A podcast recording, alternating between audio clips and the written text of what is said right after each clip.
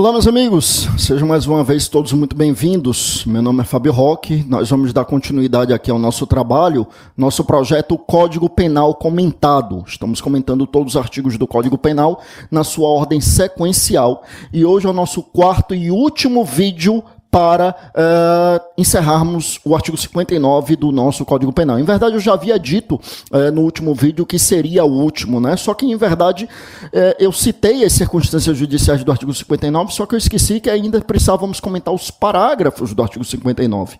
Nada demais, será um vídeo menor do que foram os últimos dois. Os últimos dois vídeos foram para explicar minuciosamente cada uma das circunstâncias judiciais, e aí o vídeo ficou um pouco mais longo, ainda tive que dividir em dois vídeos para comentar tais circunstâncias. Uh, sei que, de um modo geral, os vídeos aqui do Código Penal comentado não, não podem ficar muito extensos, mas acho que valeu a pena porque realmente era muita coisa importante para ser dito. Hoje vai ser um vídeo menor, mas com coisas, com temas bem importantes. Volte comigo aqui para a tela. Olha só, o que a gente analisou de forma minuciosa foi o caput do artigo 59, que eu vou ler aí para vocês.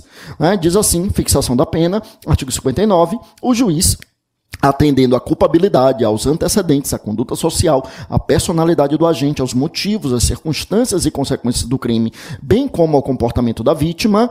Bom, essas são as oito circunstâncias judiciais que nós vimos de forma criteriosa e minuciosa nos últimos dois vídeos. Agora eu volto aqui para o artigo 59. Aí o artigo 59 prossegue e diz assim: então o juiz, né, eh, valorando tudo isso, estabelecerá conforme seja necessário e suficiente para reprovação e prevenção do crime. E aí vem alguns incisos. Bom, é importante destacarmos aqui, né, que o juiz então observará ali o que for necessário e suficiente para a reprovação e prevenção do crime. Meus amigos, eu destaquei inclusive essas duas expressões. É com isto nós adotamos em relação à teoria da pena a teoria chamada de mista ou teoria eclética ou teoria da união. O que, é que, é isso? É que nós temos um conjunto de teorias eh, que são teorias retributivas, que são aquelas teorias que objetivam retribuir aquilo que foi praticado, ou seja, punir, sancionar, né? eles costumam dizer o mal do crime o mal da pena. Então, a pena como uma forma de retribuição, ou seja, de reprovação, de mostrar o caráter sensório daquela, da, daquela punição. Né? Então, isso é a reprovação, é, é um aspecto retributivo.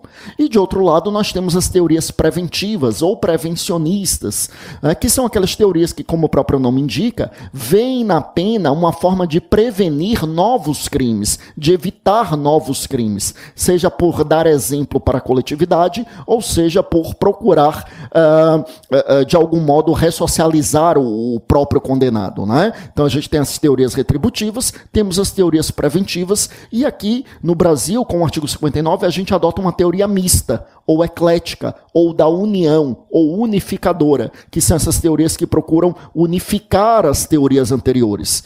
Veja que aqui no artigo 59, nós encaramos a pena com seu aspecto retributivo e preventivo. Por isso que, volte comigo aqui para a tela, o caput do artigo 59 se refere à reprovação e prevenção. É o aspecto retributivo e preventivo da pena. Tá? Aí, dito isto, então a gente parte para os incisos, e aí está escrito então, inciso de número 1, um, que o juiz estabeleceria as penas, as, as penas aplicáveis dentre as cominadas. Então, tem que ver lá no tipo penal. O tipo penal previa o quê?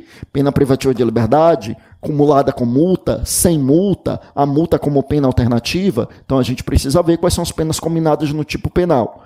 Olha o inciso de número 2 a quantidade de pena aplicável dentro dos limites previstos, e aí é muito importante estabelecermos isso.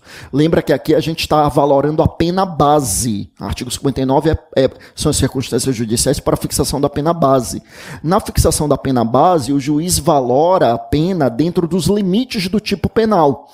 Então, lá no roubo, pena de reclusão de 4 a 10 anos. O juiz vai fixar a pena base, ele vai ter que estabelecer a pena entre 4 e 10 anos. Nada de entender que as circunstâncias foram reprováveis demais e fixar a pena base acima dos 10 anos. A gente vai ver que na pena definitiva isso até será possível, mas na pena base não. A pena base, veja, entre o limite mínimo e máximo estabelecido ali no tipo penal. Não pode ficar acima dos 10 anos, nesse meu exemplo, nem aquém dos 4 anos, neste mesmo exemplo. Que mais? Aí o inciso de número 3, meus amigos, o regime inicial de cumprimento da pena privativa de liberdade. Já tratamos desse tema, nós gravamos alguns vídeos aqui para tratarmos desse tema, quando a gente falou aqui, principalmente dos vídeos lá sobre os artigos 34, 35, 36. A gente já falou aqui quando é que o juiz vai fixar o regime fechado, quando vai fixar o regime semi-aberto, quando vai fixar o regime aberto. Já trouxemos isso de forma bem pormenorizada, tá? É, repito, né, nos comentários a esses artigos que nós mencionamos.